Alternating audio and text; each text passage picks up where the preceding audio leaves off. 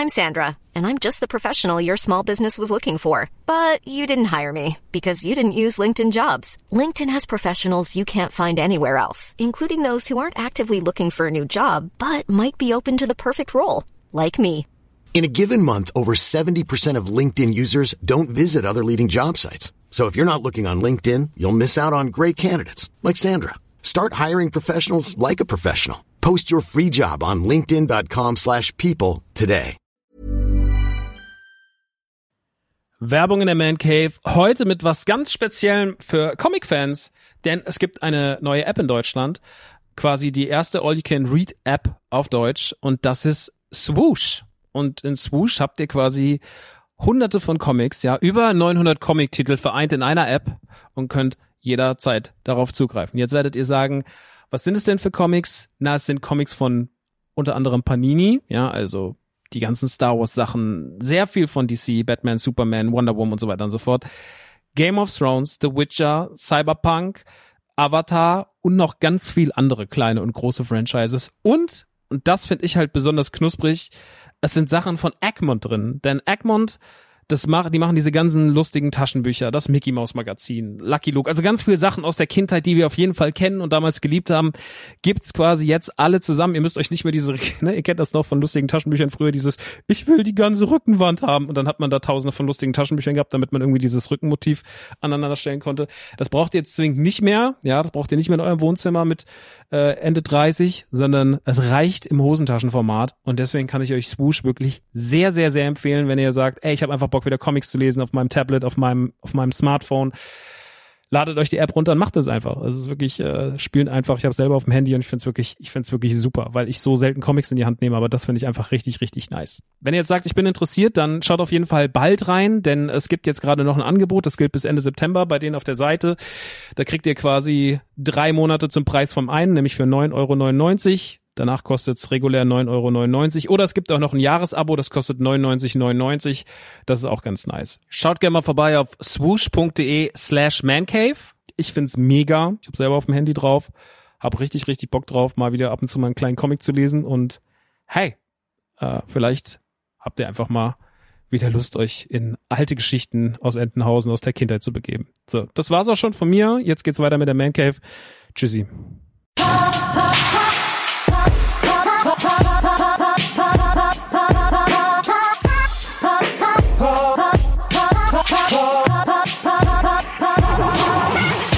Leute, wir sind in Ausgabe 28 von der Man Cave und heute dreht sich alles um eins der Spiele des Jahres, vielleicht das Spiel des Jahres.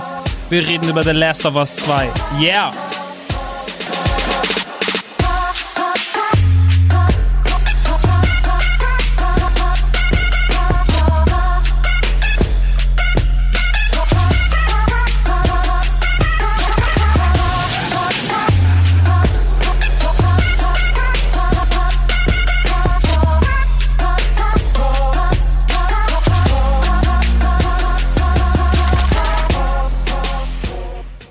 Und damit herzlich willkommen in der Man Cave. Mein Name ist Max Nikolas Maria von Nachtsheim, Ausgabe 28, The Last of Us 2.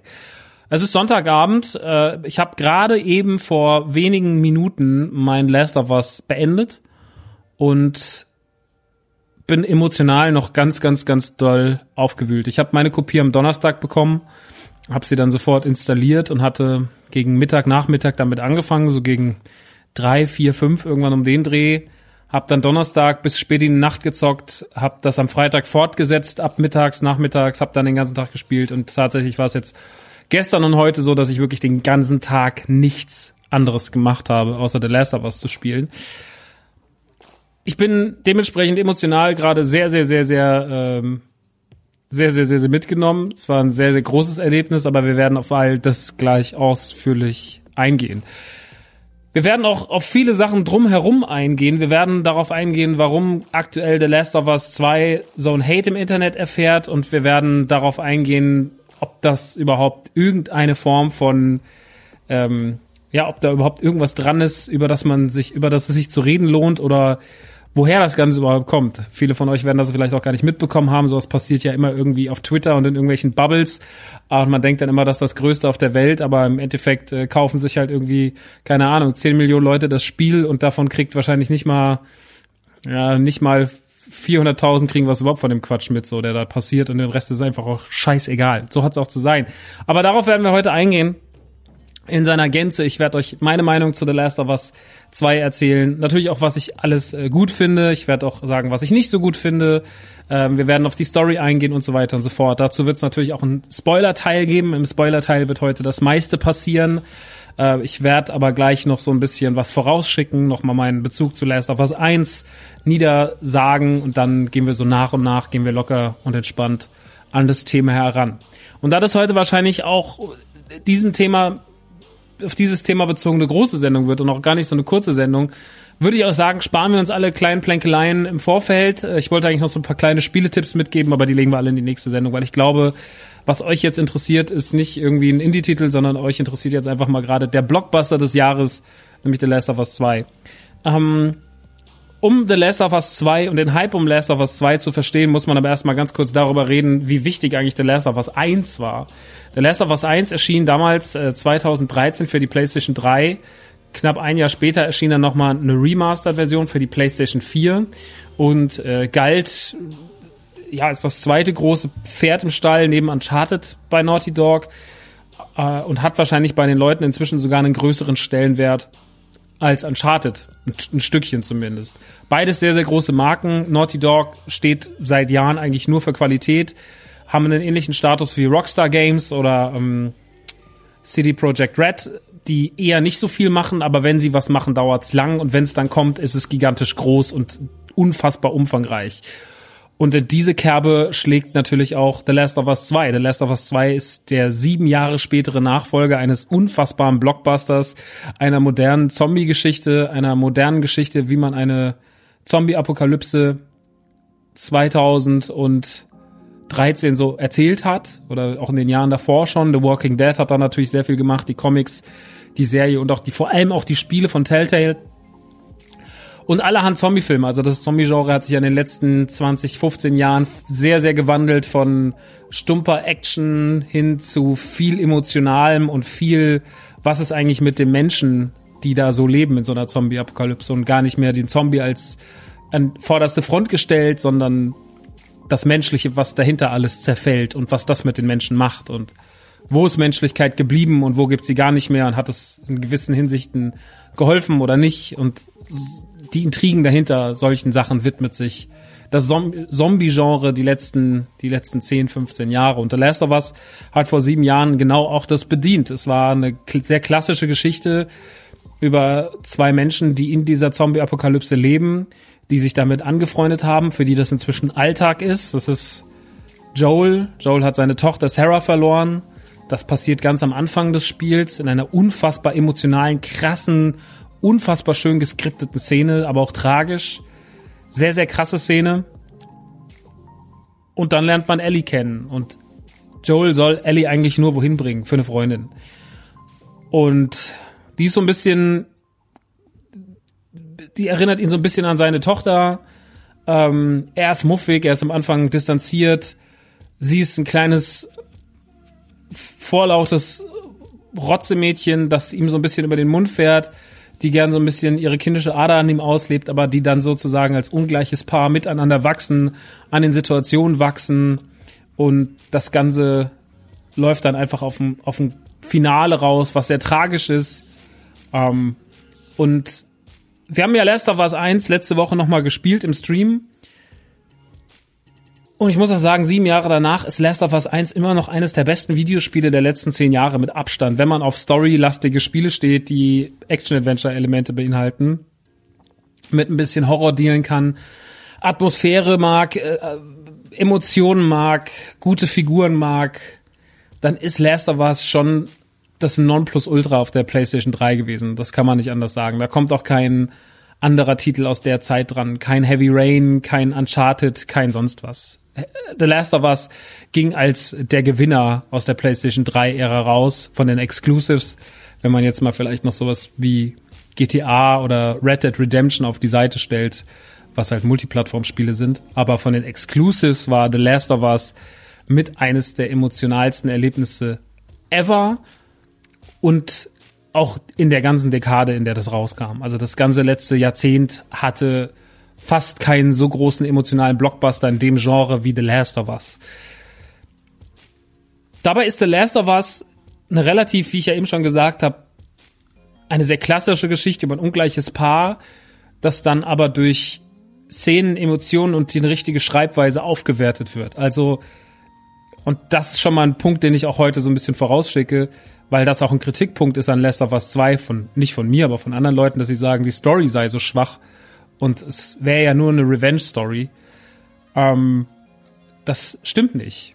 Also das stimmt schon, aber da vergisst man, dass Last of Us 1 auch einfach nur eine Geschichte war von einem ungleichen Paar, das von A nach B läuft.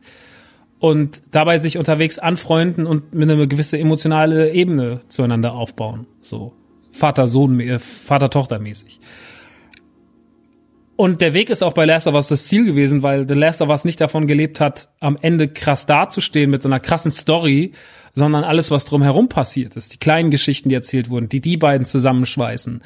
Ähm, wen sie unterwegs treffen, was sie unterwegs erleben, wo sie sind, die ganzen Schauplätze und so weiter und so fort. Das hat die Geschichte von Last of Us so einzigartig und so schön gemacht und hat dafür gesorgt, dass das Spiel für viele, viele, viele, viele, viele Menschen bis heute als Meilenstein gilt es kam dann noch ein DLC hinterher, Left Behind heißt das Ganze. Das geht so eins bis zwei, ja, zwei Stunden kann man sagen. Was mitten in der Geschichte von Last of Us 1 spielt. Da gibt's ja den einen Part, ich äh, spoiler jetzt ganz kurz, da ist äh, Joey, äh, Joel stark verletzt und die beiden quartieren sich sozusagen ein und sie kümmert sich um ihn und sie versucht ihm, versucht ihn zu versorgen, so dass er nicht abkratzt und ihn wieder aufzupäppeln. Und da gibt's eine Szene, die uns im Hauptspiel verwehrt bleibt oder ein, ein Part, da ist ein großer Zeitsprung drin. Und diesen, da arbeiten wir eine kleine Episode nach, weil die beiden sind in so einer Mall einquartiert und sie sucht dann in dieser Mall nach nach äh, Antibiotika, nach Leben, äh, nach äh, Apothekenartikeln, nach Medikamenten, Apothekenartikeln, nach Medikamenten. Und parallel dazu sieht man noch eine Geschichte aus ihrer Vergangenheit, die Geschichte zwischen ihr und Riley, ähm, Riley wird am Ende vom ersten Teil im Finale erwähnt. Da redet sie von Riley, von einer guten Freundin, die vorher gestorben ist und sie haben gedacht, sie sterben da mal zusammen und sie sagt dann, ich, und ich warte heute noch darauf. Was schon sagt, dass es nicht nur eine emotionale und eine krasse Aussage ist, sondern auch, dass da eine ganz starke Verbindung zwischen den beiden war. Und auch diese Verbindung wird in dieser kleinen Episode The Left Behind oder Left Behind aufgearbeitet. Ähm, man ist parallel zu der Mall-Geschichte nämlich noch in der Vergangenheit in der Mall zusammen mit Riley, eine stillgelegte Mall und macht da eher Kleinigkeiten. Da sind gar nicht so große Action-Geschehnisse drin, sondern da sind so kleine Geschichten, halt Sachen, die man auch in der Zombie-Apokalypse macht, nämlich in irgendwelche verlassenen Gebäude gehen und Spaß haben. Auch in diesem Szenario muss man irgendwo Spaß haben. Und das passiert da. Und Left Behind ist ein unfassbar tolles DLC, dass wenn ihr euch das Remaster kauft von, von uh, Last of Us auf der PlayStation 4, das habt ihr dabei und das ist absolute Pflicht, das zu spielen, weil es die Geschichte nicht nur weiterspinnt, sondern auch noch aufwertet, weil es ganz, ganz wichtig ist für Last of Us. Es ist nicht nur irgendein blödes DLC, sondern es ist mindestens genauso essentiell wie das, was in der Hauptstory passiert.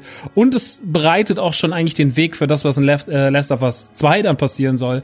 Nämlich, dass Ellie ähm, inzwischen lesbisch ist. Das sieht man ja schon in der Liebesbeziehung mit Riley. Es gibt ja dann auch die Kussszene und so weiter und so fort. Und auch das wird da ähm, aufbereitet. Und das erzähle ich alles nicht ohne Grund, sondern das erzähle ich auch, weil es schon so ein bisschen darauf hinarbeitet, wo wir heute hingehen. Nämlich wir werden nämlich darüber reden, wie, wie ist der Hate gerechtfertigt oder nicht.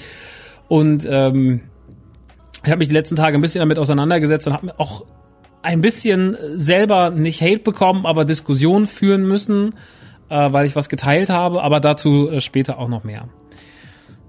Kommen wir aber erstmal jetzt äh, zu The Last of Us 2 oder Part 2, was vor, ich glaube, schon über vier Jahren angekündigt wurde, damals mit einem ersten Teaser. Äh, dann hat man immer wieder Material gesehen und ich habe mich relativ schnell ausgeklingt aus den Last of Us 2 Sachen, weil ich habe den einen Trailer noch gesehen, der war damals auf der E3 2017, kann das sein? Ich glaube, das war auch das Jahr, wo sie das erste Mal Ghost of Tsushima und auch mehr von Death Stranding gezeigt haben. Ich bin mir gerade nicht mehr sicher. Auf jeden Fall habe ich mir wahrscheinlich vor drei Jahren das letzte Mal Videomaterial zu The Last of Us 2 angeguckt und habe mich dann ausgeklingt, weil ich gesagt habe, ich möchte dieses Spiel, wenn es denn dann kommt, ich möchte dann einmal noch mal das Einser durchzocken und dann möchte ich einfach nur noch ready sein für den Titel.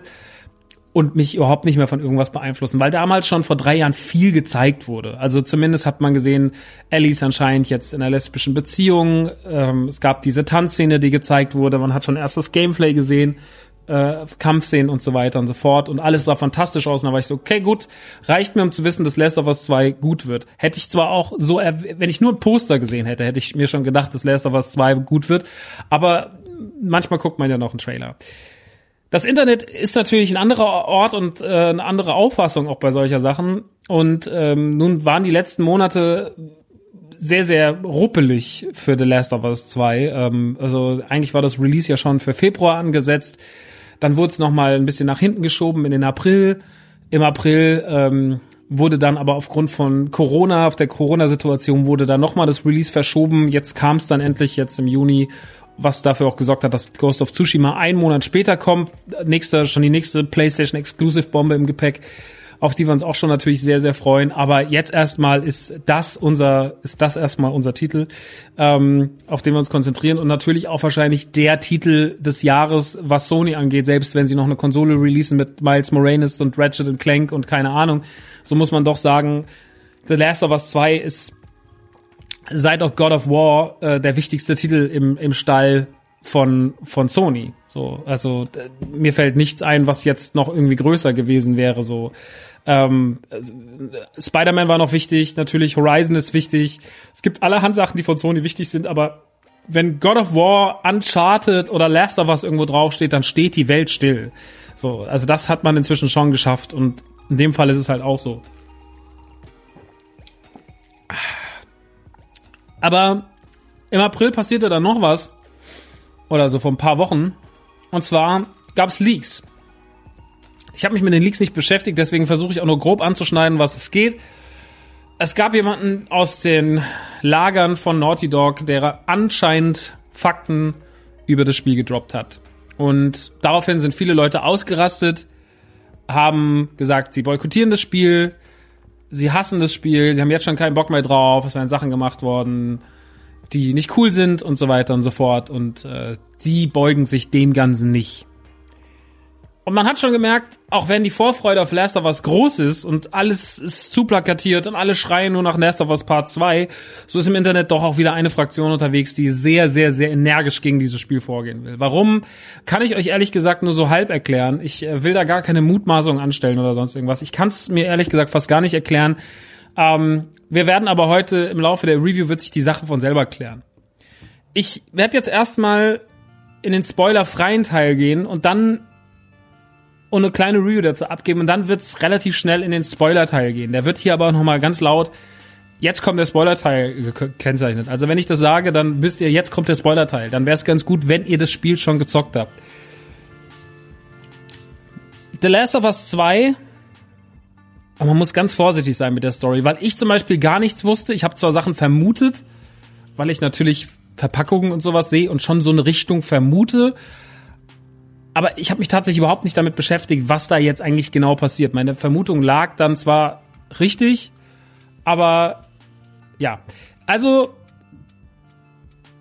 oh, das ist schwierig, die Story wiederzugeben, ohne dass man irgendwas spoilert. Also, es ist noch ein Zeitsprung passiert seit den Geschehnissen in Teil 1. 1 hat ja damit aufgehört, dass Ellie von Joel aus den aus dem Krankenhaus gerettet wurde, beziehungsweise gerettet aus seiner Sicht. Aus der Sicht von anderen Leuten ist es eher nicht gerettet. Er, er, hat, eher, er hat eher der Welt geschadet, weil Ellie ist anscheinend immun. Ellie hat ja im ersten Teil einen Biss und das ist ja auch die Aufgabe von ihm, sie dahin zu bringen zu den Fireflies und die Fireflies sollen aus ihr einen Impfstoff gewinnen, um der Welt zu helfen. Dafür muss sie aber sterben, findet man heraus.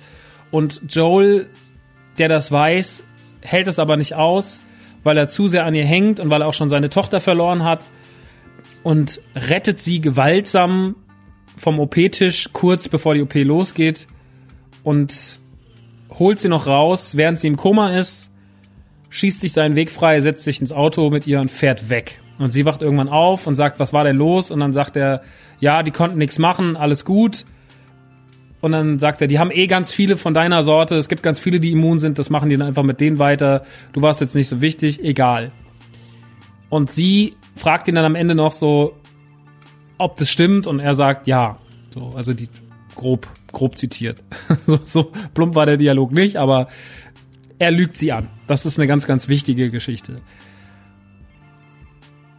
Und natürlich hat die Welt dadurch keinen Heilungsprozess erfahren, weil sie tatsächlich das einzige menschliche Wesen ist, das immun ist gegen diesen seltsamen Pilz, äh, Virus, äh, Zombie-Spaß.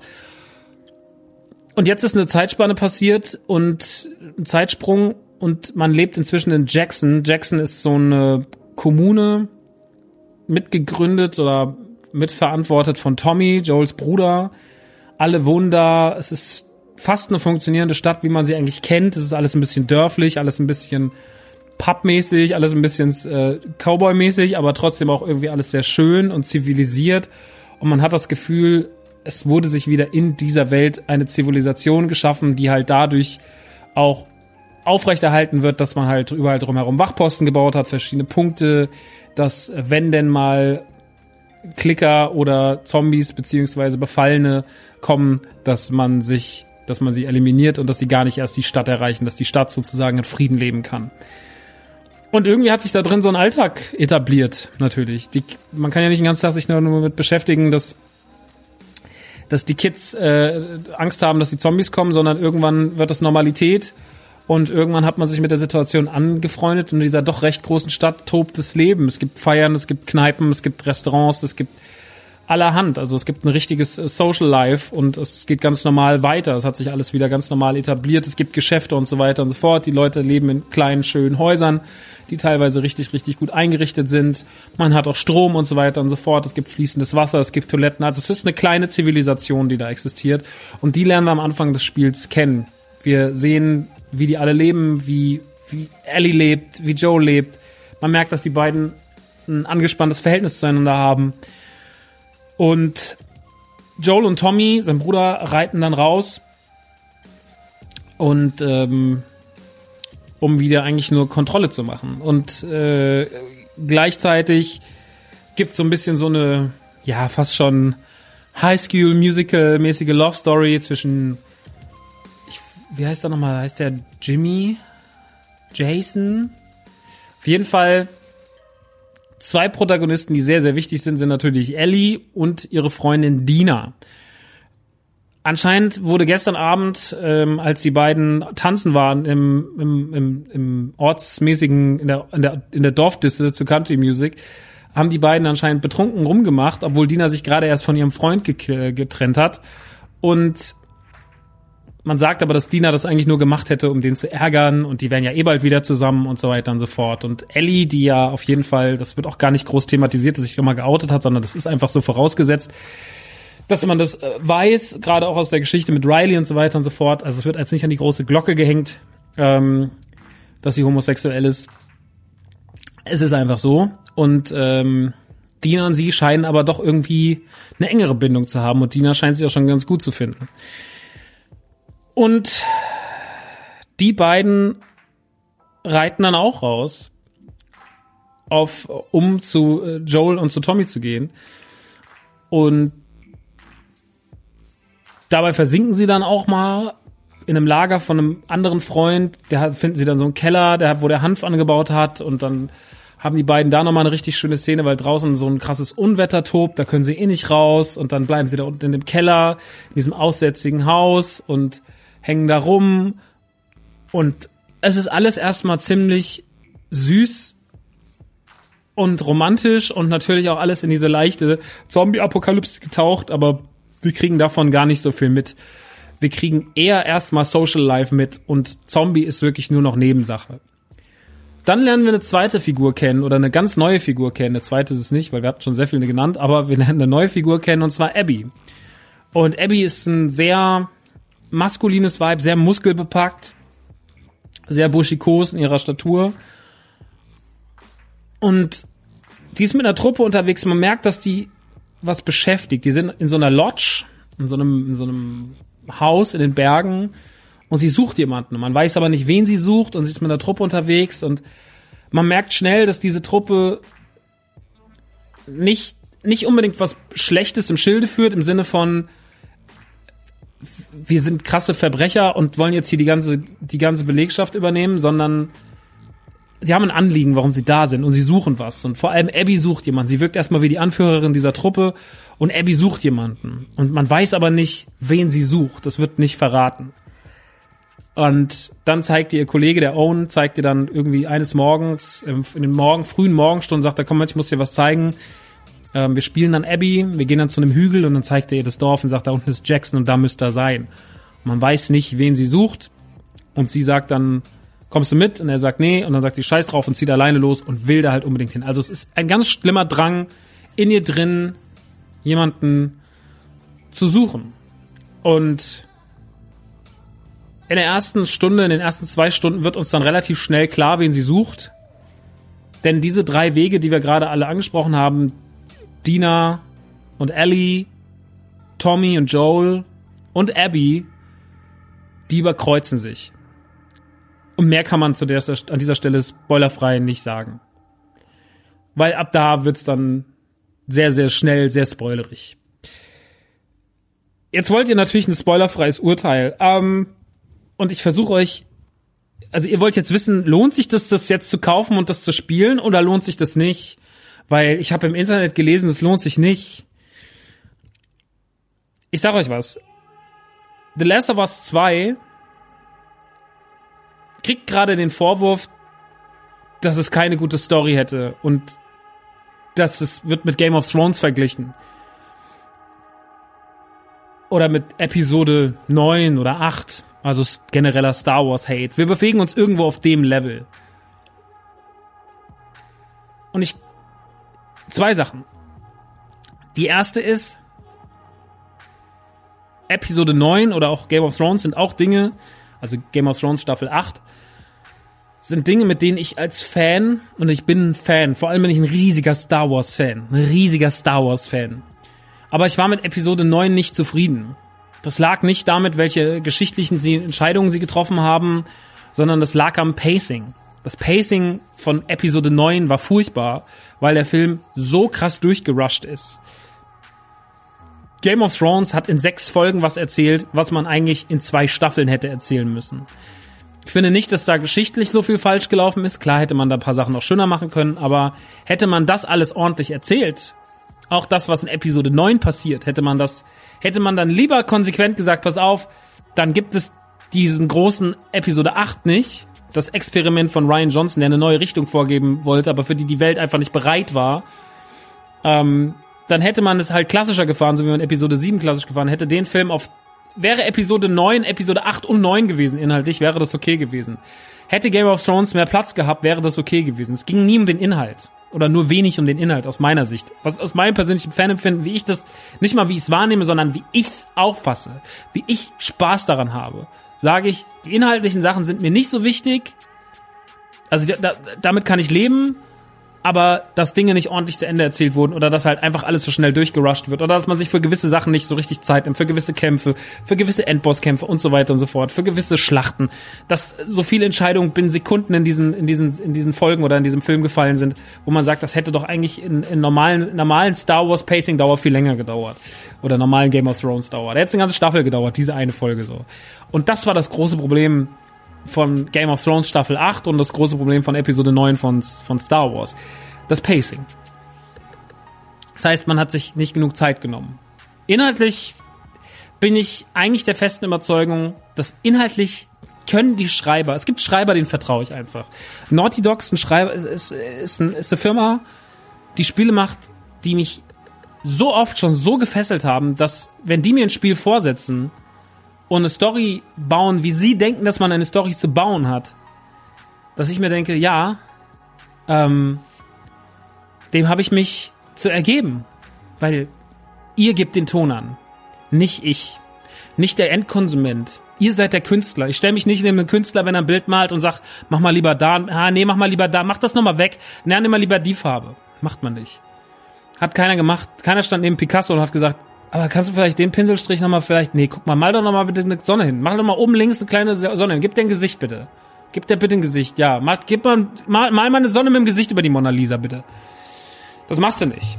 Und, ähm, dementsprechend verhalte ich mich auch respektvoll als, als Endkonsument und denke mir so, wenn die die Story, wenn sie sich dabei was denken, dass die Story so ist, dann lasse ich mich gerne davon an die Hand nehmen. Am Ende kann ich immer noch entscheiden, hat mir das jetzt richtig gut gefallen oder hat mir das so mittelmäßig gut gefallen oder fand ich sogar schlecht.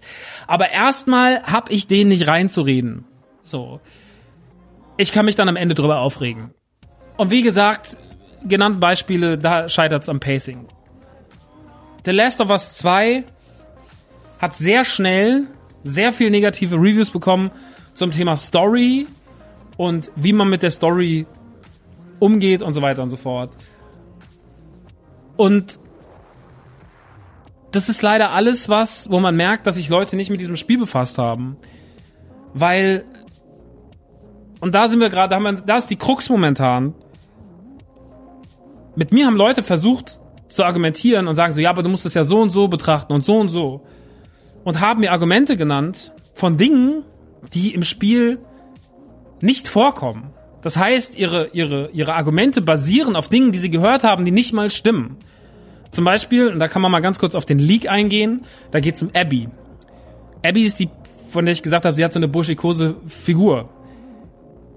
Abby wird im Internet gerade mit dem Argument, dass sie transgender sei, also man sagt, Abby sei transgender und damit hätte sich Naughty Dog eine Ebene eingebaut, dass wenn man sagt, dass die Story scheiße ist oder dass Abby eine Kackfigur ist, dass sie dann sagen könnten, ja, aber das sagt ihr nur, weil ihr transo transphob seid. Jetzt ist es aber so, und darauf hängt sich das Internet total an. Die Hater von Last of Us hängen sich ganz doll darauf auf, dass Abby äh, transgender sei und dass das Argumente ausknipsen sollte. Jetzt ist es aber so, und das kann ich euch sagen, nachdem ich es durchgespielt habe, ich habe echt nochmal vorhin mit ganz vielen Leuten Rücksprache gehalten, habe gesagt, sag mal, täusche ich mich oder ist das einfach? Und dann sagen alle so, nein, es wird nämlich kein einziges Mal im Spiel thematisiert, dass sie transgender ist. Wisst ihr warum? Weil sie einfach nicht transgender ist. Weil es einfach ein Quatschargument ist. Es ist erfunden. Es ist ein Leak, der nicht stimmt. Es hat, es gibt im Spiel keinen faktischen Hinweis darauf, dass es so ist. Sie ist einfach nur eine Frau. Man sieht sie schon auch an einer Stelle im frühen Kindesalter und so weiter und so fort. Und sie war immer ein Mädchen und sie ist einfach nur sausportlich. Und das ist alles. Das ist die Story. Es gibt auf nichts ansonsten einen Hinweis. Ich habe penibel darauf geachtet. Es gibt ihn nicht. Das heißt, wenn jemand euch dieses Argument an den Kopf wirft, dann heißt es schon mal, dass er sich mit dem Spiel nicht wirklich beschäftigt hat, weil er irgendwas aufgeschnappt hat und sagt so, ja, aber das ist doch so. Aber es ist nicht so. Das entlarvt sozusagen die Uninformiertheit, die hinter dieser Kritik steht. Und deswegen, was ich damit sagen möchte, ist, was das Spiel macht und was das Spiel für Wege geht, das ist alles gut. Das ist mir, jetzt ist das Ding rum und ich kann sagen, das war eine sehr, sehr unique Videospielerfahrung, weil sie mich moralisch in Zwickmühlen geworfen hat, weil sie emotional mit mir was gemacht hat, was ich so in einem Spiel noch nicht hatte, weil ich am Ende raus bin und mich emotional verloren gefühlt habe, weil mich das Spiel, man denkt eigentlich, es geht ganz straight in eine Richtung und dann geht es einfach nicht in diese Richtung. Und es, es nimmt dich, es wühlt dich auf, es schleudert dich rum, es gibt dir hier was, es gibt dir da was. Und am Ende des Tages ist, ist The Last of Us 2 einfach allein emotional schon so einzigartig und so groß erzählt, dass man ihm schon mal die Story nicht vorwerfen kann, weil die Story ist erstmal genial. So. Und vielleicht ist es nur eine Geschichte um Rache, aber genauso war ja das andere auch nur eine Geschichte von zwei Leuten, die sich kennenlernen und von A nach B laufen. Aber alles, was dazwischen passiert, in dieser Rache, was sie mit dir emotional macht, wie es die ganze Sache umdreht und so weiter und so fort, da ist es halt dann was, was dich nicht, was sich einfach, was nicht vergleichbar ist und was sich anders abhebt von Videospielen. Und das ist auch trotzdem dann mutig, dass es Entscheidungen trifft, die mutig sind. Da haben andere Leute zu mir auch gesagt, so, ja, so mutig ist das und das aber nicht. Und dann denke ich mir, na ja, aber bei einem Mainstream-Titel ist das schon sehr mutig so.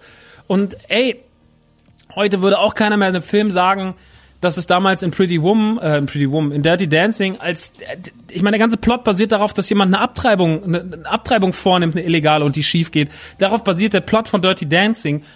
Und heute sagen wir so, ja, okay, darauf basiert der Plot, hm, das ist bei Filmen jetzt nicht mehr so besonders. Aber damals vor 30 Jahren war das scheiße besonders. Und dass man jetzt gewisse Entscheidungen geht in diesem Spiel, sind auch besonders. Und vielleicht guckt man in 20 Jahren drauf und sagt so, ja, damals. Aber da, dann ist das passiert, weil die sich das damals in so einem großen Stil getraut haben. Die haben sich bei so einem großen Titel sowas Großes getraut. Und das, da stehen sehr, sehr viele Dinge, über die wir später noch reden werden im Spoilerteil, wo ich sage, davon kann man den Blick nicht abwenden und da muss man sagen, The Last of Us 2 macht sehr, sehr viel richtig. Man muss auch trotzdem, man muss auch trotzdem den Kontext betrachten. Man muss sagen, so, ey, wir reden hier von einem der wichtigsten und größten und meistverkauften Spiele des Jahres und eine der Aushängeschilder, die am Ende Sony nochmal seine PlayStation 4 dran tackert. Und das muss man alles in seiner Gesamtheit betrachten. Und da muss man sich selber ranwagen. Und wenn man darauf keinen Bock hat, ist das alles absolut okay, aber man muss, man, man kann nicht nachplappern. Das äh, funktioniert in dem Beispiel nicht, weil der, weil der Weg, der Last of Us 2 ist mit einer der emotionalsten Wege ist, die ein Videospiel jemals gegangen ist. So. Und das kann man nur aus der eigenen Emotion heraus bewerten. Da jemand nachzuplappern, macht keinen Sinn. Da sich irgendwelche Reviews von irgendwelchen fremden Leuten anzugucken oder hier diesen Podcast zu hören, zu sagen, jetzt weiß ich, wie mir The Last of Us gefällt, macht keinen Sinn, weil es am Ende so groß und so schwer ist und einem wie ein Stein auf der Seele liegt, dass man nicht, nicht diese Erfahrung von jemand anderem aufnehmen kann. Das äh, setze ich voraus. Und jetzt kommen wir zu der anderen Kritik, zum Pacing. Ähm, beziehungsweise die Kritik, die ich verstehen könnte, wenn man sagt, die Story ist gut, aber das Pacing ist kacke. Dieses Spiel geht 30 Stunden. 30 verfickte Stunden. Das ist doppelt so lang wie Last of Us 1. Die Story ist nicht so riesig, aber sie wird so ausufernd und so emotional und so groß und mit so viel epischen Momenten erzählt, dass man The Last of Us 2 keine Pacing-Probleme nachsagen kann. Es gibt vielleicht eher in die andere Richtung Pacing-Probleme und das ist auch gleich der einzige Kritikpunkt, den ich habe an The Last of Us 2. The Last of Us 2 ist sau lang und sau intensiv und malt unfassbar viele Bilder und es wird, es fällt mir jetzt schon schwer, auch wenn das Ganze erst gerade war, irgendwelche Highlights zu benennen, weil ich mir immer denke, so, das war ein krasses Highlight. Nein, das war ein krasses Highlight. Ah, krass, das war ein Highlight also ihr, in dem Moment, wo euer Kopf ready ist, sich auf diese Reise zu begeben, könnt ihr das machen. Und dann habt ihr meiner Meinung nach, wenn ihr nicht komplett kaltherzig seid und wenn ihr nicht komplett mit dieser Scheiß egal, ich hasse das Spiel Attitüde dran geht, kann es euch nicht nicht gefallen. Da würde ich fast meine Hand für ins Feuer legen. The Last of Us 2 ist wirklich eine einzigartige, große, mutige Videospielentscheidung, die dann auch noch technisch sehr viel richtig macht. Trotzdem möchte ich auch einen Kritikpunkt einbringen, der mir persönlich aufgefallen ist und ähm, zum Beispiel auch äh, jemand, äh, ein Kumpel von mir, der, der Headmonk äh, von den Rocket Beans hat auch auf seiner Instagram Story auch da hat auch eine kleine spoilerfreie Review gemacht in seiner Story, die ist auch in den Highlights abgespeichert. Und er hat auch kurz darüber geredet über die positiven Sachen und auch über die negativen Sachen. Und der negative Punkt, den er genannt hat, ähm, war, dass das Pacing teilweise sich sogar zu viel Zeit lässt. Und das stimmt. Also ich muss auch sagen, The Last of Us 1 war sehr komprimiert. Und deswegen ist es auch allen immer so als die perfekte 10 von 10 Erfahrung, weil es halt einfach gar keine Längen hatten, hatte. Und als es vorbei war, war man so, boah, krass. Ähm, und bei Last of Us 2 nimmt man sich in der Mitte mehr Zeit, in einem Plot, in dem sehr, sehr wenig passiert. Und baut so ein bisschen dieses Erkunden, was ich ja sehr lieben Last of Us, also durch die Häuser schleichen, ähm, gucken, was man so findet, äh, Geheimnisse ausgraben, Tresor öffnen, äh, irgendwelche geheimen Nester ausheben von irgendwelchen, ähm, von irgendwelchen Klickern und so weiter und so fort. Und das passiert halt in der Mitte sehr, sehr viel in der Seattle, in der Reise in Seattle. Was ich aber auch ganz geil finde, weil danach die Stellschraube auch wieder, ich habe gedacht, na, wenn sie sich jetzt hier bewegen, könnten sie sich verlieren. Dann könnte sowas passieren wie bei Metal Gear Solid 5, wo man am Anfang ja die ganze Zeit so eine geile Story in die Fresse gedonnert bekommt. Also die ersten eineinhalb Stunden sind ja, sind ja massiv so. Das ist ja einer der besten Einstiege in die Videospielwelt ever. Und dann aber verliert sich das Spiel ja total im Gameplay. Und das Gameplay von Metal Gear Solid 5 ist extrem gut und extrem abwechslungsreich und hat extrem viel Tolles zu bieten. Aber es kann natürlich auch einfach nach hinten losgehen, weil man, weil man dann irgendwann lässt, weil Metal Gear Solid 5 hinten raus halt einfach an, an Drive verliert und dann einfach sehr viel Gameplay und sehr viel Wiederholung und wenig Story ist mit einem sehr, sehr komischen Ende und da merkt man auch Ungereimtheiten. Aber den, das Problem haben wir in The Last of Us nicht. The Last of Us, es gibt so ein, zwei Punkte, wo man denken könnte, jetzt können sie es verlieren und dann fährt die Stellschrauber wieder so an, dass man merkt, pff, keine Sorge. So, und von den 30 Stunden kann ich euch sagen, die letzten 10 sind einfach nur aufs Maul. Die letzten 10 Stunden fühlen sich an wie 50, weil so viel passiert, weil so viel Eindrücke auf einen niederprasseln, weil man so viel krasse Bilder um den Kopf geschlagen bekommt, so viel emotionale Momente, so oft den Tränen nah oder wirklich Tränen überströmt auf der Couch sitzt, es anguckt und denkt sich so, was zur Hölle passiert hier gerade? The Last of Us ist wirklich, The Last of Us 2 ist wirklich, wirklich, wirklich, wirklich scheiße gut. So. Und das einzige Problem ist das Pacing und dann kommt mit dem Pacing ein zweites Problem rein, ein kleines Problem, kleiner Kritikpunkt ist, das Gameplay von Last of Us 2 ist sehr nahe zu dem an Last of Us 2. Es haben sich natürlich ein paar Sachen verändert, aber im Endeffekt könnt ihr immer noch, ihr habt Nahkampfwaffen, ihr habt Fernkampfwaffen, ihr könnt sehr, sehr viel sneaken, ihr könnt sehr, sehr viel über Sneaken lösen, ähm, ihr könnt natürlich Waffen anfertigen, ihr könnt eure, ihr, eure Skills verbessern, eure Waffen verbessern und so weiter und so fort. Das hat man natürlich alles noch ein bisschen feiner gemacht, das sieht alles noch ein bisschen schöner aus. Wenn ihr an den Tisch geht, eure Waffe auseinandernehmt, dann seht ihr auch wirklich genau, wenn ihr sagt, ich will, dass hier ein Fernrohr dran geht, dann macht er nicht immer den gleichen Move wie beim ersten Teil, sondern man sieht wirklich, dass er es dran baut und so weiter und so fort. Und das sind alles so Sachen, ähm, die verfeinern das alles noch, aber am Ende des Tages hat sich im Gameplay nicht wirklich viel getan. Ihr habt immer noch die Lauschfunktion, das heißt, ihr seht, ihr hört, wo eure Gegner sind, seht die dann so leicht wabernd äh, im Hintergrund, ihr könnt eure Skills verbessern. Und ähm, wenn natürlich der Mittelteil sich so lange streckt, in dem das viel vorkommt, dann habt ihr natürlich auch viele Wiederholungen dieses Gameplays. Und natürlich kann, das war beim ersten Teil nicht so, weil der erste Teil das wirklich immer nur dann mal da hatte, dann mal da hatte, dann mal da hatte. Jetzt hat der hier das hier öfter und da fällt einem schon vielleicht auf, dass das Gameplay vielleicht noch ein, zwei Kniffe mehr bräuchte. Also das sind die zwei Kritikpunkte, die ein bisschen Hand in Hand gehen. Das Pacing nimmt sich ein bisschen viel Zeit.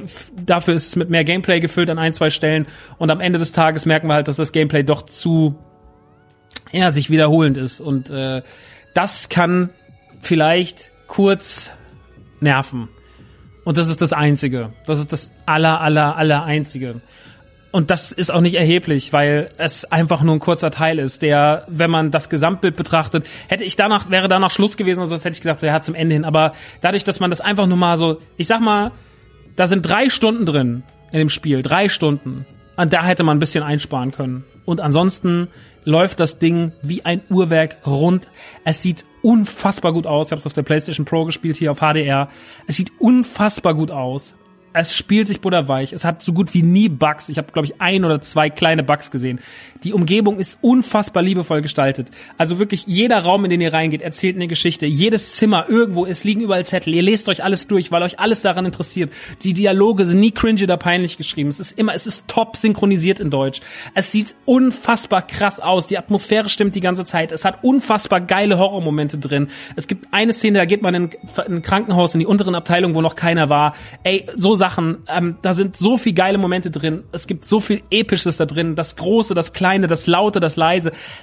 Last of Us 2 ist in seiner Gesamtheit so überragend, dass ich es mir gar nicht rausnehmen will, eine Nummer für dieses Spiel zu vergeben.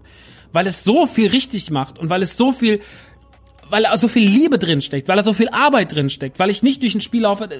Ich kann nicht mal sagen, es erhöht die Benchmark für alle Videospiele, die nach weil das eh keiner erreichen kann. Keiner kann ein Spiel bauen, was so krass ist in seinem Detailgrad. Du kannst nicht jeder Raum ist anders erzählt. Du kommst in die Stadt rein, dann gehst du in das Café, dann liegt das und das, dann gehst du da rein, dann gehst du mal hier in eine Arcade rein, dann kommst du hier in dieses alte Aquarium, dann kommst du hier in die, das dann noch gepaart mit diesen ganzen Rückblenden und so weiter und so fort, die bildschön erzählt sind.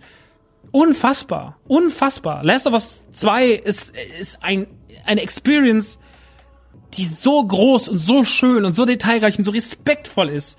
Und es ist so respektlos darüber zu urteilen anhand von irgendwas, was man im Internet aufgeschnappt hat und von irgendwelchen Argumenten, die einfach nicht stimmen, die einfach keinen Sinn machen, die einfach ausgedacht sind dass daran Spiele bewertet werden und dass Leute in die User Scores tippen, ja, Kackspiel, weil ihr wollt ja eh nur verbieten, hier über, das ist wirklich, das ist eine Frechheit. Das ist wirklich, ähm, das ist, das geht einfach nicht klar, so. Und da, da muss ich deswegen, muss mein Lob auch auf dieses Spiel so unfassbar groß und breit ausfallen, weil ich sage, das darf nicht passieren, so. Ähm, nicht bei so einem Titel, der so voller Liebe ist. Es macht keinen Sinn. So. Ich verstehe den Hate wirklich ich habe kurzzeitig gedacht, vielleicht verstehe ich so ein bisschen, aber ich verstehe es gar nicht. Also ich verstehe es einfach gar nicht. Und ich bitte euch auch, mir das nicht zu schreiben, wenn ihr das anders seht. Weil ich wirklich, ich, ich habe mir so viel durchgelesen im Internet und und ey, wenn ihr wisst ihr, ich meine am Ende des Tages ist ja alles Geschmackssache, ne? Und wenn ihr natürlich aus dem Spiel rausgeht und sagt, ey, ich fand's nur okay oder ey, mich persönlich holt das nicht ab. So, ich habe auch schon Spiele gehabt, ne, wo alle sagen so Witcher 3. Witcher 3 ist ein Spiel, weil das sagt jeder so spricht jeder so wie ich gerade über The Last of Us 2. Aber The Witcher ist mir persönlich einfach super egal. Aber deswegen würde ich nie sagen, The Witcher ist ein schlechtes Spiel, weil es ist anmaßend, das zu sagen, ich verstehe das Spiel nicht oder ich habe mit dem Spiel keinen Spaß, aber trotzdem ist es deswegen ein schlecht oder deswegen ist es ein schlechtes Spiel. Bullshit. Es hat mich einfach nur nicht interessiert. Trotzdem ist The Witcher 3 in allen Fakten und allen Belangen ein großartiges Spiel in seinem, in seinem Genre. Punkt. So. Und das haben wir sehr, sehr oft in der Videospielwelt und das muss man halt auch können. Auch wenn uns was nicht gefällt, zu sagen, ich erkenne das an, aber ich hab, kann damit nichts anfangen, so. Und wenn wir uns mit Dingen nicht beschäftigen, dann dürfen wir darüber nicht urteilen. Das ist leider, das ist eine ganz einfache Regel. Aber in dem Moment, wo wir einfach sagen so, ich habe keinen Bock, äh, mich mal nur fünf Stunden in das Spiel reinzufuchsen, mal selber mir einen Eindruck zu machen, sondern ja, das, was ich gelesen habe und das eine Video auf YouTube von dem Typen, der es auch kacke fand, das reicht mir. Wenn das die Review ist, dann ist es keine Review, dann ist es nur irgendwas nachgeplappert und dann macht das keinen Sinn. Und deswegen ist das leider, ich kann nur sagen, setzt euch hin, spielt das, nehmt die Erfahrung mit, probiert's aus, und glaubt mir, werdet es nicht bereuen. Ich bin mir ziemlich, ziemlich sicher, dass wenn ihr für so eine Scheiße affin seid, dass wenn ihr nicht gerade den schlechtesten Tag und die schlechtesten Umstände habt, dann wird euch Last of Us 2 so krass packen und so in seinen Band ziehen, dass ihr einfach nur durchgeschüttelt werdet. Und deswegen ist Last of Us ein extrem gutes und ein extrem wichtiges Spiel und auch ein extrem schönes Spiel im Jahre 2020.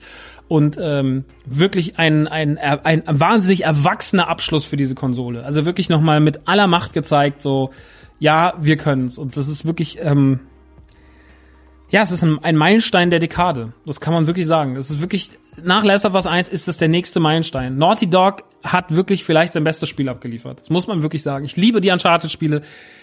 Und Last of, 1, Last of Us 1 ist, ist, ist unfassbar gut. Da müssen wir uns gar nicht drüber streiten. Last of Us 1 steht auf einem ganz anderen Sockel, aber beide Spiele sind in ihrer Zeit, zu ihrem Release-Zeitpunkt wahnsinnig wichtig und wahnsinnig groß. Und ich hätte mich nicht darüber gefreut, The Last of Us 2 einfach als ein Aufguss oder ein Abklatsch des Erstens zu sehen, sondern ich wollte genau dahin. Ich wollte dahin, dass sie sich mehr trauen, dass sie neue Figuren aufmachen, dass sie Geschichte erzählen. Last of Us bedeutet, die Welt von Last of Us bedeutet nicht nur Joel und Ellie, sondern das bedeutet diese ganze Welt drumherum. Wie lebt man in der Zeit dieses Ausbruchs? Vor allem in der langen Zeit. Jetzt ist er ja schon 25 Jahre da. Wie geht man damit um? Wie hat sich das im Alltag etabliert? Wie leben die Menschen? Wie haben sie Städte aufgebaut und so weiter und so fort? Darum geht's am Ende des Tages. Um die anderen Geschichten. Nicht nur um die eine Geschichte, sondern um diese ganzen Geschichten. Wie die emotional miteinander zusammenhängen und sich auch die Moral, wie sich der moralische Kompass im Spiel dreht und so weiter und so fort. Darum, darum dreht sich The Last of Us 2 und deswegen ist The Last of Us 2 wirklich, wirklich, wirklich, wirklich, wirklich eigentlich eine 10 von 10. Eigentlich ist es eine 10 von 10. Vielleicht kann man 9,5 von 10 sagen, aus den Gründen, die ich vorhin genannt habe, mit dem Pacing. Aber für mich persönlich, wir reden hier nur von meiner Meinung, ne? Also wir reden hier von meiner Meinung, die ich mir zu diesem, die ihr euch, wenn ihr diesen Podcast angeklickt habt, dann wollt ihr diese Meinung hören. Und meine Meinung ist, dass es eines der besten Videospiele der letzten Jahre ist. Ja, dass es mich extrem mitgerissen hat und dass ich mich extrem ratlos im positiven Sinne zurückgelassen hat. Ähm, das sei dazu gesagt. Ich muss erstmal gerade wieder Luft holen, weil das gerade so ein emotionaler Vortrag war. Aber ihr merkt, es ist mir wichtig. Es ist mir wichtig, den Leuten zu sagen, hört nicht auf Quatsch, sondern setzt, gebt dem Ganzen zumindest die Chance. Wie gesagt, es kann, kann keinen zwingen, das gut zu finden. Und wenn das Leute scheiße finden, dann haben sie nicht automatisch eine Kack-Meinung. Aber keine Meinung ist richtig ausgegoren, wenn Leute einfach irgendwas aufschnappen und sagen, ja, das habe ich aber gelesen auf Reddit. Dann ist es keine Meinung, dann habt ihr was auf Reddit gelesen. Das ist halt die Sache. So. Und, und Leute, die dann und da wurden ja sehr, sehr viele Leute die letzten Tage, also wie gesagt, ich äh, klinge mich da gar nicht mehr ein, ich will diese Diskussion auf Twitter und sowas gar nicht mehr führen, die führen ins nicht, da reg ich mich auf, da regen sich andere auf, es ist, macht doch alles keinen Sinn. Ähm, ich verstehe auch, wenn Leute den Frust rauslassen wollen und sowas, dann sollen sie es machen, aber ich persönlich will dann eher halt einfach nur sagen, so, ey Leute, nehmt euch die Zeit, setzt euch hin, spielt das Ding und verlasst euch nicht auf äh, verlasst euch nicht auf irgendwas, was ihr gelesen habt von von irgendwelchen Leaks oder ja, Naughty Dog hat ja da Scheiße gebaut oder dies und das. Ich habe ja gehört, so am Ende des Tages ist es auch alles scheißegal. Am Ende des Tages zählt nur eine Sache und das ist das Spiel so wie es vor euch liegt. Der Film so wie es vor euch liegt, die Serie so wie sie vor euch liegt. Das sind die Dinge, die am Ende zählen. Nicht was da hinten dran wie wo passiert ist und ob mal irgendeiner gesagt hat, der hat sich mal scheiße verhalten. Das ist kackegal. Am Ende zählt das Endprodukt. Ein Endprodukt, an dem so viele Menschen mitgearbeitet haben, da zählt das Endprodukt. Und deswegen wirklich wirklich wirklich große Liebe, The Last of Us 2, absolute, absolute Empfehlung. Es ist einzigartig, es ist unique, es ist keine gekaufte Meinung. Ich, äh, nee, also Sony kauft bei mir bestimmt keine Meinung ein. Deswegen, Leute, von mir wirklich als Videospiel-Lover, als Loverboy von Videospielen. Vertraut dem Papa, gönnt euch. So, das ist das, was ich sagen kann. Im spoilerfreien Teil. Ja, und damit kann ich auch, ich habe jetzt schon sehr, sehr viel Lob verschüttet und ich wollte gar nicht so viel Lob hier schon reinpacken, sondern eigentlich das alles in den zweiten Teil verlagern. Aber so sei es jetzt drum. Ihr habt jetzt ungefähr einen Eindruck, also ich glaube, es gibt nichts mehr, was euch jetzt irgendwie noch aufhalten sollte. Gönnt euch und äh, habt eine gute Zeit mit Last of Us 2. Ähm, und jetzt kommen wir zu denen, die das alles schon durchgespielt haben oder die schon sehr, sehr, sehr, sehr weit sind und denken, oder die vielleicht, die auch sagen, auch mir Spoiler sind mir egal. Wir reden jetzt über alles andere drumherum. Wir reden jetzt über verschiedene Figuren, wir reden über den Weg, den dieses Spiel geht, wir reden über die Moral und so weiter und so fort ähm, weil da kann man dann wirklich noch mehr ins Detail gehen und kann auch sagen, so, ey, da glänzt Last of Us so unfassbar krass. Und da ist es auch dem ersten Teil noch einiges voraus. Mhm.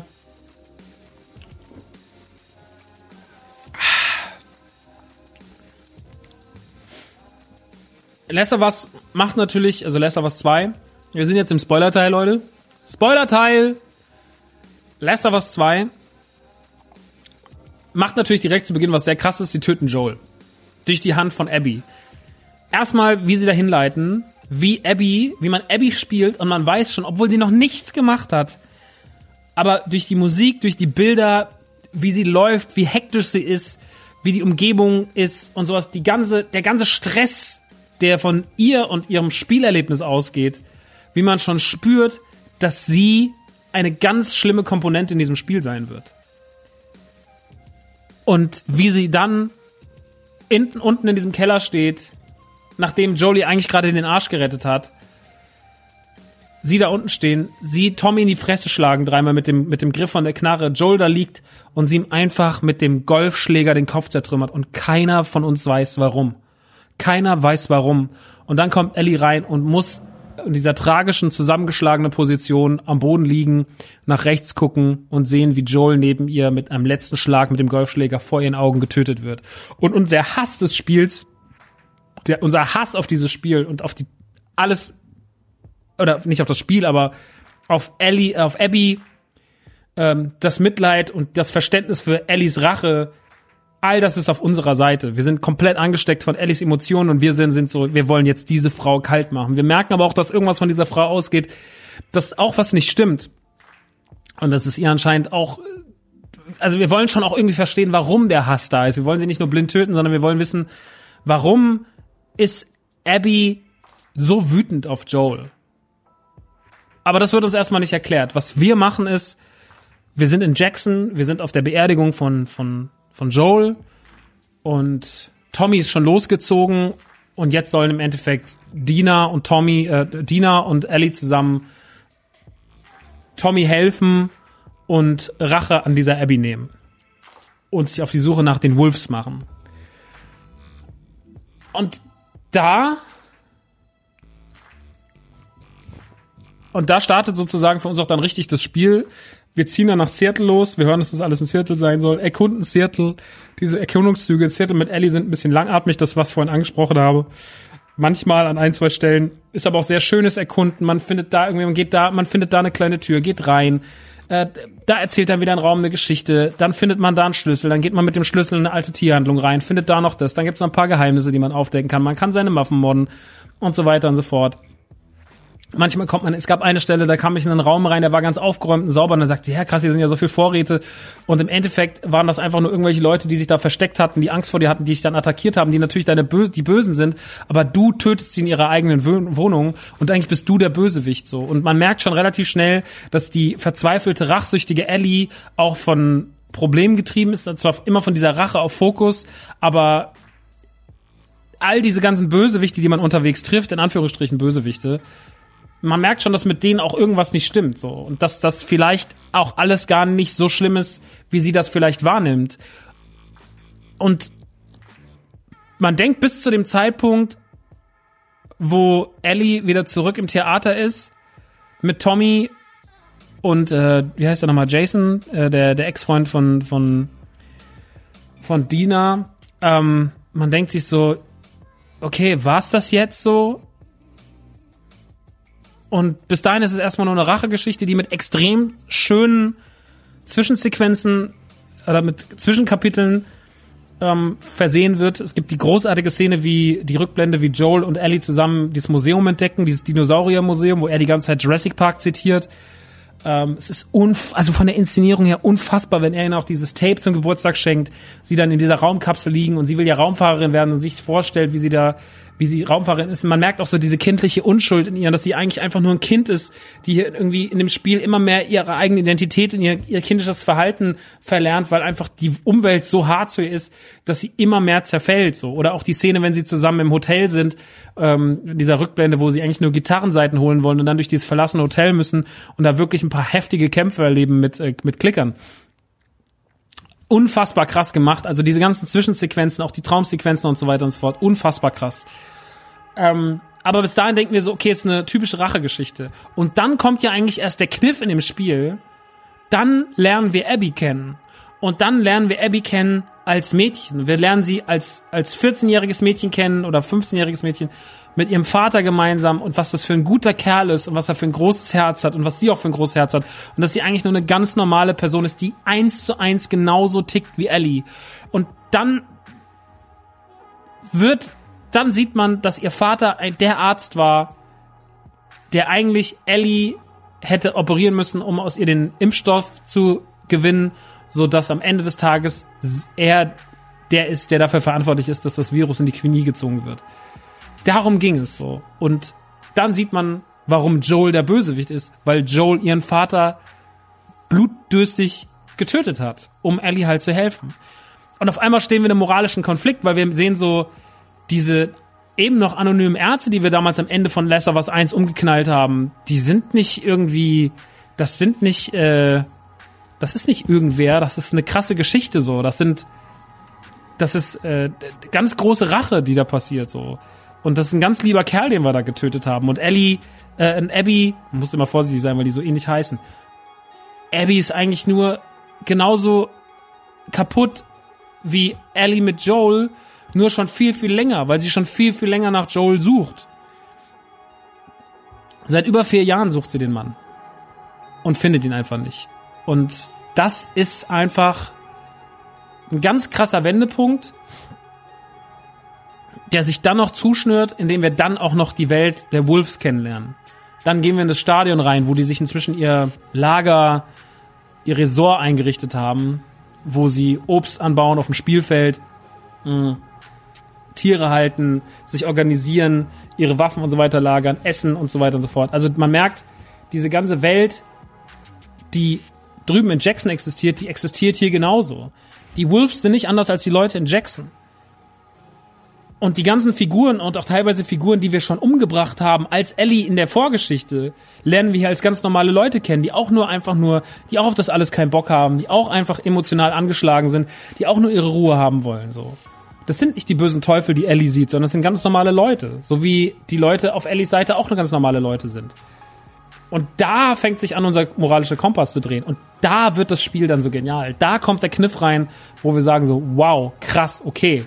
Wir kriegen hier eine Hintergrundinfo, die uns sonst fehlt. Sonst denken wir einfach nur so, ja, okay, sind halt Gegner. Aber hier merken wir so, es sind nicht nur einfach Gegner. Es sind Gegner mit genau der gleichen Geschichte wie wir. Es sind nicht einfach nur irgendwelche bösen Leute, sondern es sind wir töten hier auch eigentlich mehr oder weniger Leute, die in der gleichen Scheißsituation sind wie wir. So, wir, wir nehmen Leuten das Leben und, und nehmen Leuten ihre Verwandten und Lieben weg, die genauso funktionieren wie das, was wir doch drüben in unserer eigenen Stadt haben. Und da will das Spiel halt ganz stark mit einem hin. Es will dir halt, es will den Moralbereich in Videospielen erweitern. Es will dich mehr mitreißen. Es will dir die Frage an den Kopf werfen, ist das alles eigentlich wirklich gerade richtig? Oder sind das alles nur noch anonyme Leute so? Oder sind das doch Leute mit einer Geschichte, genauso die gleiche Geschichte wie du? Und das ist der Punkt, wo Last of Us 2 so unfassbar einzigartig wird. Dass es einfach sagt, ey, wir gehen einen ganz neuen Weg. Und das merkt man ja auch schon in den normalen Kämpfen. Ja, also bevor wir überhaupt den Abby-Part erleben, dass wir Leute töten auf Seite der Wolves und dann töten wir jemanden und der hat einen Hund dabei und der Hund trauert um den, um den, um die Person, weil sein Herrchen gerade getötet wurde. Dann töten wir den Hund, was einfach auch wirklich eine schmerzhafte Erfahrung ist im Spiel. Man, ich habe nie gerne die Hunde getötet dem Spiel. Die Menschen kein Problem, aber die Hunde fand ich wirklich schlimm. Und dann läuft irgendeine Wache vorbei, entdeckt die Leute und schreit auf einmal, Mitch, oh nein, sie haben Mitch getötet, weil er den kennt. So, weil er den Typen, der da liegt, kennt. Und das ist genial. Das ist, das ist, das gab's so in der Form, zumindest im großen Mainstream. Das gab's vielleicht schon mal irgendwo in einem anderen Spiel. Aber das ist trotzdem was, das musst du in so einem Mainstream-Spiel schon noch bringen. Und das ist schon da erstmal ein krass herausstechendes Merkmal, so. Ähm, weil das im Endeffekt auch ja ein Film auf passiert. Ich meine, Austin Powers hat das ja witzigerweise ganz gut aufgegriffen im ersten Teil, wo du immer siehst, welche irgendwelche random Dudes sterben, vermeintliche random Dudes wachen von dem, von dem Bösewicht und dann merkst du so, eigentlich haben die Background Stories und Familien und Freunde und so weiter und so fort, die dann erfahren, dass die gestorben sind und das wird zwar alles in so einem Humorkontext gelöst, aber eigentlich hat das damals schon zum Denken angeregt und war so, krass, eigentlich haben die auch alle eine Background-Story, nur die werden wir nie kennenlernen. Tausende von Millionen von Bösewichten in Filmen und Serien und Spielen sind gestorben, über die wir nichts wissen und Last of Us versucht uns da einen kleinen Weg um die Ecke zu geben. Da könnte man natürlich noch viel größer werden und es könnte alles noch viel ausufernder werden, aber jetzt ist es erstmal so und das ist schon sehr, sehr krass. Das ist schon sehr, sehr viel weiter gedacht als alle anderen Videospiele.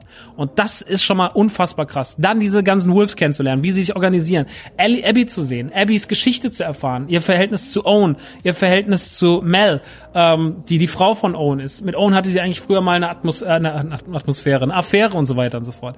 All das wie das aufgebaut wird und auch der moralische Kompass von Abby. Und wir lernen Abby immer mehr kennen und wir lernen Abby auch immer mehr lieben und wir lernen, das ist eine gute Frau. Das ganze Verhältnis, das sie aufbaut zu dem, zu dem, zu dem asiatischen Jungen, ich weiß gerade seinen Namen nicht mehr, Lev, was sie zu Lev aufbaut und zu seiner Schwester, ähm, das ist ja im Endeffekt das, was auch Joel aufbaut zu, zu Ellie, so. Also wir haben auch die Geschichte, die wiederholt sich, so, weil die ganz ähnlich, weil die ganz ähnlich einen moralischen Kompass haben, weil die sich ganz ähnlich, weil die ganz ähnlich ticken und wir merken, dass die ganze böse Welt, die wir eben noch als böse abgestempelt haben, aus den Fugen gehebelt wird, so. Es wird ausgehebelt. Das Spiel steht auf einmal auf einem ganz neuen Level und wir sind so, wow, krass wen finde ich jetzt eigentlich noch gut? Und was passiert, wenn die beiden auf einmal im Kampf gegenüber, sich gegenüberstehen? Ellie gegen Abby. Was passiert denn dann? Wie muss ich denn damit umgehen? Diese Frage stelle ich mir schon relativ früh im Spiel, nämlich ab dem Zeitpunkt, wo mir klar wird, Abby ist nicht so böse, wie wir gedacht haben. Und dann, mal davon abgesehen, dass das alles krass ist, ähm, haben wir, sind, wird die Geschichte von Abby, die Abby-Geschichte ist ein absolutes Highlight. Die Abby-Geschichte startet. Ich musste mich erst daran gewöhnen, dass wir jetzt eine komplett neue Figur spielen. Ich hatte Angst, dass es so eine, so eine Raiden Metal Gear Solid 2 Geschichte wird. Aber das wurde es nicht. Im Gegenteil. Die ganze Geschichte baute sich so enorm schön auf. Und Abby war irgendwann genauso wichtig wie Joel oder wie, wie Ellie. Im Gegenteil, Ellie war sogar irgendwann aufgrund ihrer ganzen Zeit dieses Verzweifelte und dieses Verkrampfte, ich muss töten, ich muss töten, ähm, was ja auch verzweifelt wirkt und was man ja auch angemerkt hat, dass man irgendwann gemerkt hat, meine Moral oder mein, meine, meine Wertschätzung der Figuren dreht sich gerade. Nicht nur mein moralischer Kompass dreht sich, sondern auch wie ich die Figuren wahrnehme. Es dreht sich. Ich finde Abby auf einmal sympathisch und ich finde Abby auf einmal krass und verletzlich und wie sie den Kids hilft und wie sie Lev in ihre Obhut nimmt und so weiter und so fort.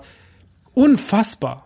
Unfassbar. So unfassbar, dass irgendwann der Punkt kommt, wo man von Ellie genervt ist und nicht mehr von Abby. Oder Angst hat vor Abby, sondern Angst hat vor Ellie. Und der ganze Abby-Part von vorne bis hinten ist 10 von 10. Der hat auch keine Längen. Ich finde, der ist super geil erzählt. Der macht unfassbar viel Spaß. Der bringt nochmal eine ganz andere Komponente rein. Der hat ganz tolle Szenarien. Also ich erinnere mich da gerne an die Szene, wie sie über den Kran laufen. Unten die Verfolgungsjagd in dem Krankenhaus drin, wo sie in diese noch nie betretenen äh, Level geht, wo sie dieses, diesen super Zombie findet ähm, was eine unfassbar großartige Szene ist, die mich schon ein bisschen an Resident Evil erinnert hat, aber sei es drum. Ähm, wie sie mit allem umgeht, dass sie irgendwann sogar alleine gegen die, also dass sie irgendwann ja sogar nicht nur gegen die Jacksons steht und gegen die Scars, sondern auch noch gegen die Wolves so. Und dass sie im Endeffekt eigentlich so ein Lonely Wolf ist, der dann nur noch mit Lev alleine agiert, so wie Joel es halt damals auch getan hat. Weil auch die Wolves nicht richtig cool sind. Und wie sie das alles aufbauen und auch wie sie die Geschichte der Scars erzählen. Und klar sind die Scars jetzt sozusagen der nächste Bösewicht, weil jetzt haben wir zwei, wir hatten erst nur die Jacksons, ähm, wir hatten erst nur Jackson, die Stadt, und haben gesagt, okay, krass, ja, äh, das sind die Guten, die Wolves sind die Bösen. Dann haben wir gemerkt, die Wolves sind gar nicht so böse, sind genauso gut wie die Jacksons. Die stehen halt einfach nur im gleichen, die haben das gleiche Problem und stehen deswegen irgendwie in einem, durch ein großes Missverständnis in, in, in Konkurrenz oder in, in der Feindschaft zueinander. Okay, jetzt haben wir noch die dritte Bösewicht-Ebene, die wird uns immer wieder äh, so langsam angeteased. Das sind halt die Scars, ähm, die aber auch eine emotionale Ebene bekommen durch die Kids, die da halt tätig sind. Klar, am Ende des Tages sind das so die, die größten Bösewichte dahinter, ähm, die, ähm, sag ich mal noch so, die am ja, plakativsten, ne? Die plakativsten Bösewichte sind schon noch die Scars. Und man hätte sich auch am Ende ein bisschen mehr gewünscht, über sie zu erfahren. So, wahrscheinlich hätte man hier einfach noch mehr rausgehen können. Aber ich bin da gar nicht so kritisch, weil ich mir denke, ja, vielleicht kommt irgendwann Teil drei und erklärt uns nochmal, was eigentlich mit den Scars genau war. Oder die Serie, die kommt auf HBO. Man weiß es nicht. Es kann so viel noch passieren in der Welt von Last of Us, dass ich mir jetzt gar nicht rausnehmen will. Ich meine, Last of Us 1 hat uns auch mit tausend Fragen äh, hinterlassen. Und genauso ist es jetzt bei Last of Us 2. Wir haben super viele Fragen, aber die kriegen wir halt nicht beantwortet. Aber vielleicht passiert es dann in drei. Aber drei wird uns dann vermutlich in sieben Jahren wieder einfach mit äh, 20 neuen Fragen aus dem Spiel rausschicken. Einfach weil sie so sind. Aber das ist cool so. Das, wir können nicht alle Fragen beantwortet kriegen. Aber es ist ja deswegen kein Lost, sondern es ist ja einfach nur gezielte, gute Fragen richtig platziert. So. Und der Abby-Teil ist genial. Also auch der ganze Schlussteil auf dieser Insel, wo Lev dann abhaut, sie mit seiner Schwester hingeht nach der OP. Ähm, das ist alles super tragisch. Äh, wie diese ganze Insel dann abfackelt, dieser epische Ritt von dieser Insel runter. Dann dieser wirklich moralisch schwere Kampf Abby gegen Ellie, wo dann Ellie im Endeffekt uns als Bösewicht gegenübertritt und wir auch wirklich Angst haben vor Ellie, ist ein unfassbar krass geschriebener Part so. Und ich dachte eigentlich, und ich dachte eigentlich, als Abby dann das Haus, die, die, das Theater verlässt und sagt, so lass dich hier nie wieder blicken, ich will dich nie wieder sehen, dass Abby, ähm, ich muss kurz was trinken.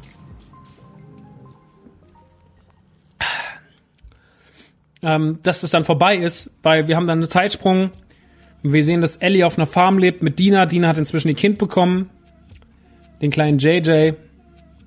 Wir sehen die Farm, wir sehen die Felder, wir sehen, wie schön das Haus eingerichtet ist. Die zwei haben ein ganz liebevolles Verhältnis zueinander. Das Kind ist ganz süß.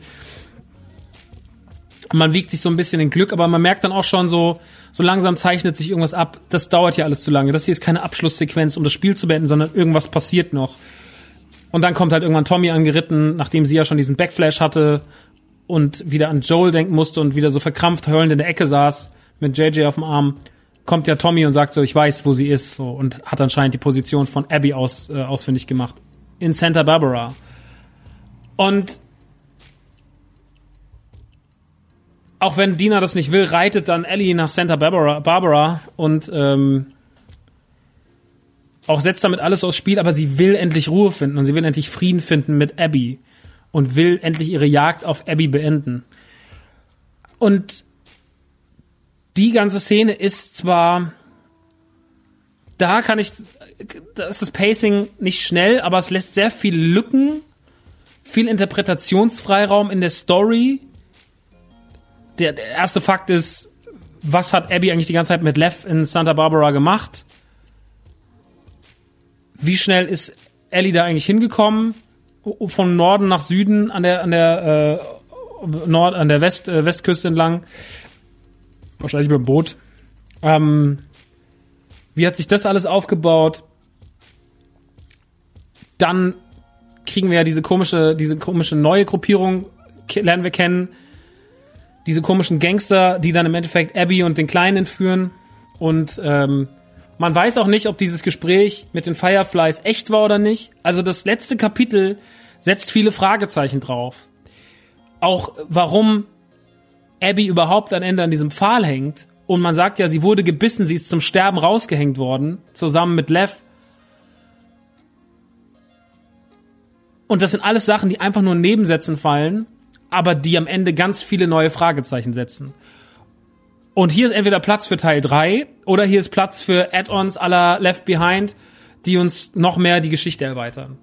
Und natürlich freue ich mich auf Last of Us 3, wenn es irgendwann mal kommt, aber natürlich würde ich mich auch freuen, wenn kleine Geschichten, gerade die Geschichten um Abby und Lev, die am Ende eigentlich so ein süßes, so ein süßes äh, Pärchen waren, also so ein Mutter-Sohn-Pärchen waren, dass man sich wünschen würde, da noch mehr drüber zu erfahren. Und das ist alles super krass. Und auch generell ist die ganze Santa Barbara-Geschichte auch wenn sie, sage ich mal, das kürzeste Kapitel ist und natürlich auch viel erzählt auf kurze Zeit, muss man sagen, es ist so intensiv, es ist so böse. Man merkt auch, dass das alles einfach nur noch Schauplatz ist, um im Endeffekt diese, diese Rache von Ellie endlich zu Ende zu führen, dass sie immer mehr drauf scheißt, dass sie da alles niedermäht und im Endeffekt dann auf, auf, diese, auf diesen tragischen Endkampf, wo man Ellie spielt und sie Abby, Abby sagt, ich kämpfe nicht gegen dich und dann kämpfen die aber trotzdem gegeneinander, weil Ellie sagt, wir müssen.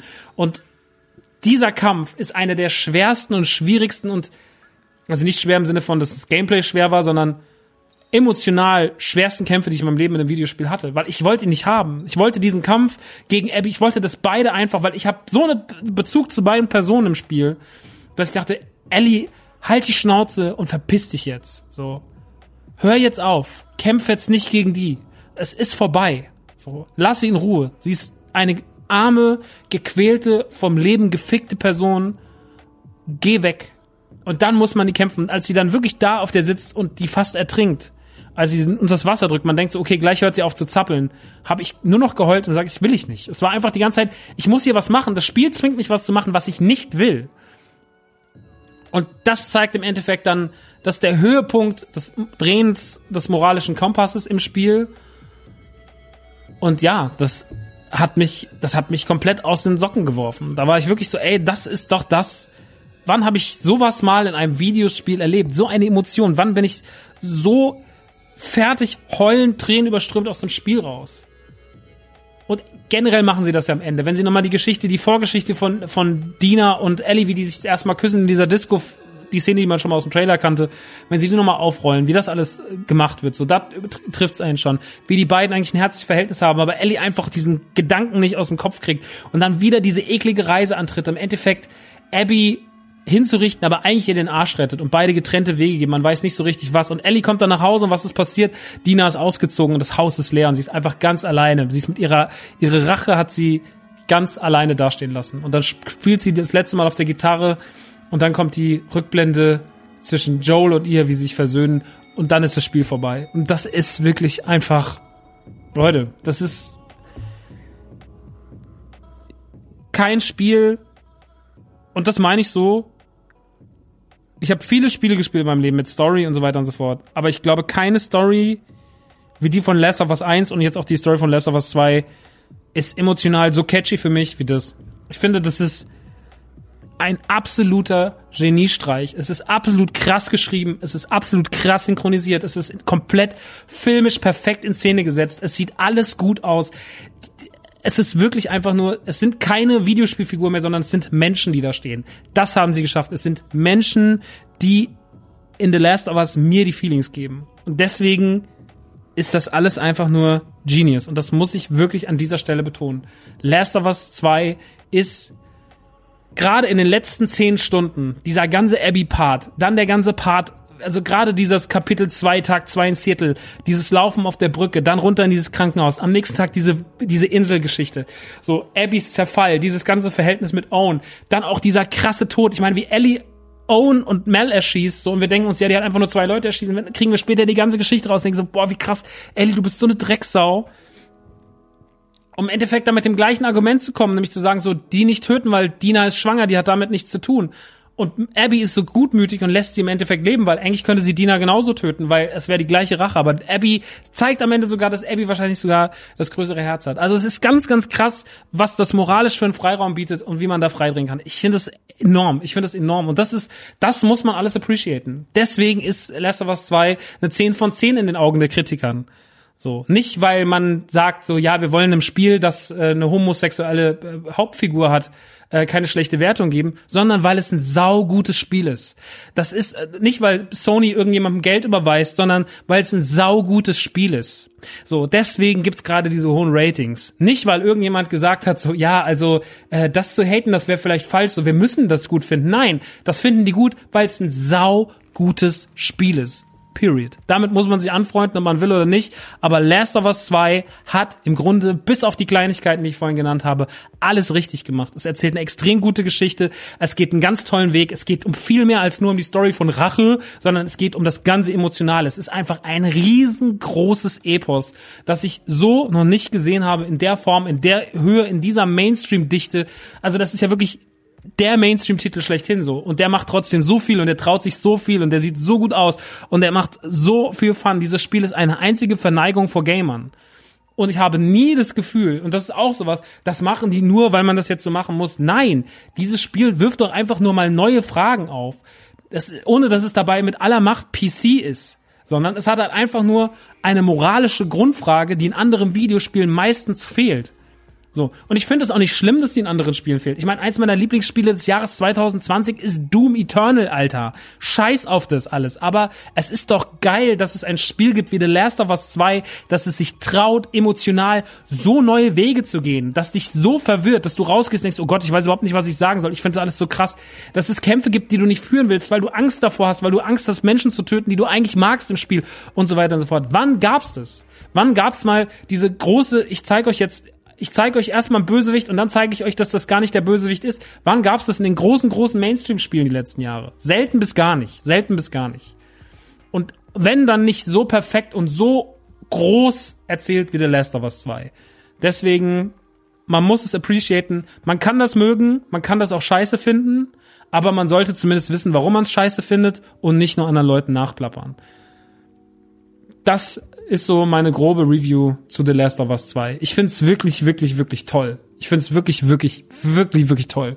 Und ich muss sagen, ich ärgere mich so ein bisschen, dass ich mich zwischenzeitlich so kurz mit diesem ganzen Hate und auch mit so zwei, drei Leuten, die mir geschrieben haben, auseinandergesetzt habe, weil die haben mich so auf so einen falschen Pfad geführt und die haben mich so mit ihren, mit ihren auswendig gelernten Argumenten, die sie aus irgendwelchen Foren hatten, vollgelabert, dass ich kurzzeitig dachte, ja, und dann ist, dann spiele ich das Spiel durch und merke, das stimmt alles gar nicht. Und das ist einfach alles nur ausgedacht und dann und aus irgendwelchen YouTube-Videos nachgelabert. Und das ist einfach nur, ich verstehe es nicht. Ich verstehe nicht mehr, warum 2020 Fans immer nur überall das Schlechte suchen müssen. Es ist doch, wir, wir sollten doch dankbar sein, dass es Firmen gibt wie Naughty Dog, die ein Spiel schreiben, was so groß, so liebevoll und so eine Verneigung von dem Gamer ist.